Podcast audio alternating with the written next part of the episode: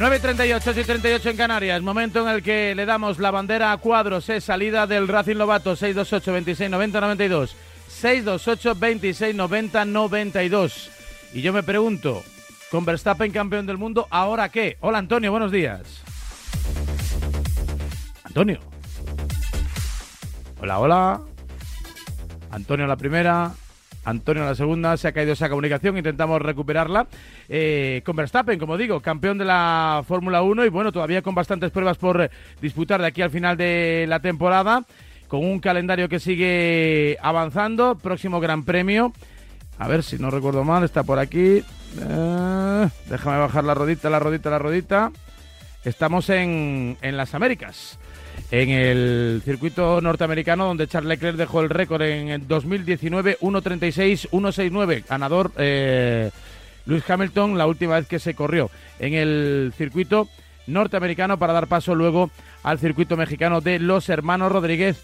Darse una vuelta por Brasil es decir territorio norteamericano o territorio americano mejor dicho y acabar en Jazz Marina el próximo 20 de noviembre. Con todo casi casi resuelto. Antonio buenos días ¿Qué tal? ¿Cómo estás, Raúl? Lo dicho, esa es la pregunta, ¿no? ¿Y, ahora qué? Después de Verstappen campeón, ¿ahora qué? ¿Ahora qué toca? ¿Ahora qué pasa en la Fórmula 1? Bueno, pues ahora lo que toca es para Red Bull conseguir el, título de constructores. Hay miles de posibilidades diferentes en este, en este primer Gran Premio y esto es lo, que decíamos antes con Verstappen. Si no es aquí, que va a ser aquí, será en el siguiente, no pasa nada. Y, yo creo que ellos a seguir sumando récords, ¿no? Eh, hay que pensar que Verstappen a partir de ahora puede divertirse porque no tiene ya ninguna presión, si es que la, ha tenido últimamente, que yo creo que no, y irá a empatar y a poder ser si puede superar el, récord del máximo número de victorias en una temporada que tienen eh, Vettel y, Schumacher con 13, ahora mismo él tiene 12, así que lo podría pasar, incluso si ganara todas las carreras que quedan, para los más tiquismiquis, pues eh, los que dicen que, claro, hay más carreras que antes, eh, que hace unos años, por lo cual es más fácil batir ese récord. Sí, pero si gana las, las que quedan, eh, superaría en porcentaje el número de victorias de Michael Schumacher, que es el que en porcentaje más ganó en una temporada. Y luego nos quedan cosas muy interesantes por detrás, pues la lucha por el segundo puesto que mantienen ahí Checo Pérez y Charles Leclerc, y luego yo creo que muchas, muchos duelos fratricidas ¿no? dentro de, de, los equipos, el duelo de Fernando contra, contra Esteban Ocon, eh, en medio de un ambiente bastante enrarecido ahora mismo en Alpine, pues las cosas que las quiere hacer mejor eh, Carlos para meter en presión a Charles Leclerc y, seguir demostrando que si las cosas van bien el próximo año puede ser un piloto muy competitivo, eh, las batallas entre Alpine y McLaren, hay, hay, muchas pequeñas batallas que también van a ser interesantes. Aunque entiendo que, eh, analizado ya los resultados del año, las escuderías ya no van a gastar ni en ninguna botella de agua, ¿no? no, a ver, ya mucho gasto no, y todo lo que se gaste va a ser eh, con vistas al, año que viene. Si tu tope presupuestario lo permite y tienes todavía dinero para meter evoluciones, pero lo harás no, no para mejorar en estas últimas carreras, sino más que nada para, para ir sembrando las semillas para el, año que viene, porque todo lo que utilices ahora, lo que pruebes ahora, pues eh, te va a servir para, para el año que viene. Y yo creo que ese es un poco el camino. Pero vamos, ya no van a, ya no, vamos a ver grandes evoluciones como en los últimos grandes premios, eh, o, sobre todo como al principio de temporada, ¿no? Todo eso, eso va a cambiar. y luego, bueno, y, tenemos más cosas, Raúl. Eh, no hay que olvidar que el viernes tendremos a otro español eh, conduciendo un coche de Fórmula 1 en un fin de semana oficial, porque Alex Palou se va a subir al, al McLaren. Correcto. eso es algo que, que, también es interesante, ¿no? Bueno, y tanto, ¿no? Que sigan que sigan apareciendo nombres y apellidos, ¿no? Que se sumen a la lista, ¿no? Con Alonso Sainz, Alguersuari, Gené, De La Rosa, en fin, Adrián Campos en su momento, Luis Pérez Sala. Bueno, pues poco a poco vamos españolizando. Sí, españolizando, españolizando, lógicamente de una u otra manera, con distintos papeles, con distintos roles, con distinta trascendencia, pero bueno, que España, que el motor en España no sea ajeno, ¿no? Al desarrollo del, del Gran Circo. Eh, pensando en el próximo año, ¿se prevé muchos cambios o, va a haber mínimos retoques ¿no? en lo que a la mecánica se refiere? A ver, la normativa es la misma, eh, con pequeñas, eh, pequeños cambios que pueda introducir la Federación Internacional para reducir cosas como el porpoising y demás, pero básicamente es lo mismo. Con lo cual los coches van a seguir las mismas reglas y lo único que van a hacer es perfeccionar lo que ya tienen, ¿no? Eh, a ver, en el caso de Red Bull ya tienen un coche muy perfeccionado, pero seguro que le van a sacar todavía más punta. seguro que todavía hay margen de mejora. En el caso de Ferrari, pues estamos en lo mismo. Eh, Ferrari hicieron un buen coche a principio de temporada, se quedaron un poco congelados desde mitad de temporada hacia el final. Eh, da mucho miedo Mercedes porque ellos ya conocen cuáles han sido los errores de, este año, errores de, nacimiento que en su planteamiento optaron por unas decisiones que luego ya no han querido cambiar o que no era muy fácil cambiar en medio de una temporada, pero que sí cambiarán para el año que viene, con lo cual mm, yo creo, iba a decir me temo, pero no, yo creo que me alegro que les vamos a tener en la batalla el año que viene y esto puede, hacernos un campeonato mucho más interesante. Y luego, pues, eh, verlos de detrás hasta, hasta dónde pueden progresar, porque quizá en la zona media es donde hay la mayor igualdad, ¿no? que, va cambiando de, de, un gran premio para otro y donde se, se marcan las diferencias por, por milésimas. Con lo cual hay que ver dónde va a estar Alpine, dónde va a estar McLaren, dónde puede estar Aston Martin con la llegada de Fernando Alonso, dónde pueden estar todos estos equipos que puede haber grandes variaciones eh, de un año para otro. Y tanto. Venga, mensajes que van llegando al 628 26 90 92. Todo el mundo quiere hablar con Lobato. Buenos días. Pregunta para mi querido Antonio Lobato.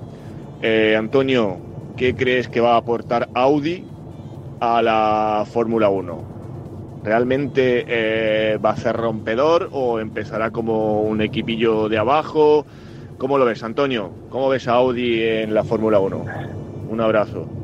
Un abrazo. Bueno, de, salida es una buenísima noticia, ¿no? Que una gran marca eh, se interese por entrar en la Fórmula 1. Es lo que ha perseguido la Fórmula 1 durante mucho tiempo, llamar la atención de, nuevos constructores y, van a estar a partir de 2026. Lo único que han hecho la presentación aquí en Madrid, eh, a mí se me han quedado algunas dudas porque en principio lo que está claro es que van a venir como, eh, como motoristas y la idea de asociarse con el equipo Sauber, incluso de comprar el equipo Sauber y ser equipo constructor, es decir, que Audi tenga, eh, sea un equipo que aporte motores y que también construya monoplaza, pues está un poco congelado. Se ha hablado como de puntillas, no, no está todo demasiado atado y por eso la idea es que van a venir como constructores de, motores y, eso les obligaría además a suministrar motores a otros equipos si fuera necesario porque la Federación Internacional, la normativa de la Federación lo obligaría así. Es una buena noticia. Eh, a ver, como todo, tienen todavía mucho tiempo hasta 2026 para desarrollar ese nuevo motor que entrará en esa temporada, pero eh, ya hemos visto otros eh, otros motoristas que llegaron a la Fórmula 1 que ya habían estado y que sufrieron, caso de, de Honda, lo que han tardado en volver a hacer un, motor eh, y una asociación con un equipo que, que haya sido ganadora. Con lo cual, siempre prudencia, porque los demás no van a estar quietos, los demás tienen experiencia, los demás tienen un paso adelante y aunque la construcción, la arquitectura del motor sea diferente en 2026, eh, evidentemente van a tener que trabajar mucho, van a tener que invertir mucho para estar a la altura de los demás. Pero eh, no los descartemos, eh, seguramente harán algo muy bueno y, sin demasiada prisa, quizás en 2026, pero hombre, el, el, margen que se planteaban era que en dos, tres años puedan estar en, un equipo competitivo, puedan estar eh, sumando victorias y, títulos. Venga, más mensajes. Hola, buenos días, Radio Marca. Esta pregunta va para Antonio a ver si nos puede dar una previsión de cómo se prevé el Mundial del año que viene. Alonso en su nuevo equipo, a ver qué se prevé de, qué resultados puede tener y cómo está el equipo para ver hasta dónde puede llegar. Venga, un abrazo pues de la familia de Gredos, un abrazo. un abrazo, un buen sitio ese. Eh, mira, ayer en el programa en Vamos sobre Ruedas, en Vamos, eh, tratamos de sacarle información a Pedro, que ya sabéis que a partir de, ahora ya es embajador del equipo Aston Martin para, para ayudar en tareas de comunicación, pero también de asesoramiento al equipo y, para formar a jóvenes pilotos y yo creo que también para, para lidiar ¿no? en, la relación que pueda haber entre Fernando Alonso y el equipo. Eh, él no nos dijo nada porque todavía desconoce bastante y por eso recurrimos a llamar al jefe de comunicación del equipo Aston Martin, que es eh, eh, Matt Bishop, para que nos diera esta información. La pregunta que le hice a, Matt Bishop, en concreto yo, fue ¿por qué tenemos que confiar en Aston Martin a partir de 2023? ¿Por qué tendríamos que confiar? Y él me dijo que eh, Aston Martin está en un camino que han comenzado ya hace tiempo, en el que hay una inversión enorme, que es cierto, en el que se está eh, fichando a muchos eh, profesionales, a muchos ingenieros para dotar de materia gris al equipo. Se están haciendo grandes cambios en infraestructuras, hay un túnel de viento que se está fabricando, hay una nueva fábrica que se terminará el año que viene, hay un proyecto de un nuevo simulador, en fin, hay muchas cosas, muchos mimbres en juego que se están aportando.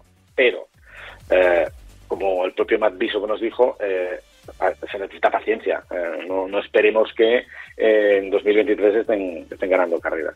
Con lo cual es una gran inversión, sí. es un equipo que se está moviendo, sí, más que otros. Por ejemplo, Alpine le vimos bastante más parado pero los resultados tardarán. Eh, los resultados, si llegan, tardarán. Pero, eh, bueno, dan buenas sensaciones en el nivel de movimiento que, están sacudiendo bastante el árbol para que cambie de ser un equipo pequeño, como ha sido en los últimos años, a convertirse en algo mucho más grande. Venga, más mensajes. Buenos días. A ver, eh, yo llevo escuchando muchos años, no sé si es invención de la prensa, que Alonso, que es el mejor piloto, que todo el padre lo sabe, todo el paddock, perdón, lo sabe, porque no ficha con un equipo grande. Salió de Ferrari y se acabó. Si todo el mundo dice que es el mejor piloto, ¿por qué no ficha por un equipo grande? Eh, a ver, eh, Fernando ha fichado por varios equipos grandes, ¿no? En principio estuvo en McLaren, estuvo en Ferrari y a partir de aquí sí es verdad que eh, volvió a McLaren porque el proyecto le llamaba la atención, porque a, ver, salió también bastante resquemado del equipo Ferrari, donde tuvo algunos desencuentros, y a partir de ese momento, sí, es, un piloto muy bueno. Lo que pasa es que la gente tiene que valorar lo que quiere. Eh, ¿Quieres un piloto tremendamente rápido y experimentado como Fernando, pero que al mismo tiempo también pues eh, puede generar eh, tensiones dentro de un equipo porque es un tío que no, no, te perdona una, que está todo el día exigiendo al máximo. Pues a, lo mejor los equipos grandes prefieren o gente más domesticada o, no meter en el mismo gallinero uh, a dos equipos a dos uh, pilotos fuertes. Eh, caso de Mercedes, eh, ¿alguien se imagina a Toto Wolf sustituyendo a Bottas para meter a Fernando Alonso y, y, tener Hamilton Alonso en los años de gloria de la era híbrida? No, no tendría sentido. ¿Alguien se imagina a Red Bull metiendo también una avispa como Fernando eh, junto a, a, a Max Verstappen para complicar complicar la relación que pueda existir dentro del equipo con dos gallos, no, no tiene sentido. La gente busca, eh, busca alineaciones que no, en las que no salten chispas. Y, por eso eh, tener a Fernando en un equipo está muy bien, pero no le puedes tener con otro gallo porque para saltar chispas. Entonces, bueno, pues eh, por las situaciones que se han dado en los últimos tiempos, siempre en los equipos grandes ha habido un gran gallo y llamar a un segundo no hubiera sido no hubiera sido práctico. No, hubiera sido muy divertido para, para nosotros no pero no hubiera sido práctico. Eh, yo creo que a diferencia de otros pilotos a Fernando le han fallado los tiempos y los lugares. Eh, hay como una falta de sincronismo no eh, otros han tenido más fortuna en ese sentido. Ha llegado demasiado pronto demasiado tarde. Para acabar este fin de semana América Sí, eh, circuito de, las Américas, eh, décima carrera ahí, eh, solo un aviso a navegantes. los nueve ganadores de los últimos grandes premios, o sea, de todos los grandes premios en el circuito de Cota, salieron de primera línea. cinco veces desde la pole, cuatro desde la segunda posición. Es decir, clasificación fundamental. Y por hacer una definición de lo que es el circuito, es una especie de Suzuka, pero con escapatorias. Es decir, no es tan peligroso, eh, se va muy rápido, es muy bonito, ambiente espectacular y, vamos a ver, gran favorito para ganar Red Bull, que lleva siete consecutivas y me da la sensación que se van a llevar la octava. Así que vamos a ver si alguien se lo puede poner algo difícil. Con dos grandes eh, rectas, con dos zonas de, de RS, con mucha curva, también mucho tramo revirado y por lo tanto, bueno, pues con mucho cambio y vaivén de velocidad en este sitio donde, bueno, pues Verstappen querrá seguir ampliando su leyenda. Gracias, Antonio. La próxima semana más. Un fuerte abrazo. Abrazo fuerte, Raúl. Ocho minutos para echar la rúbrica este tiempo de a diario en Radio Marca.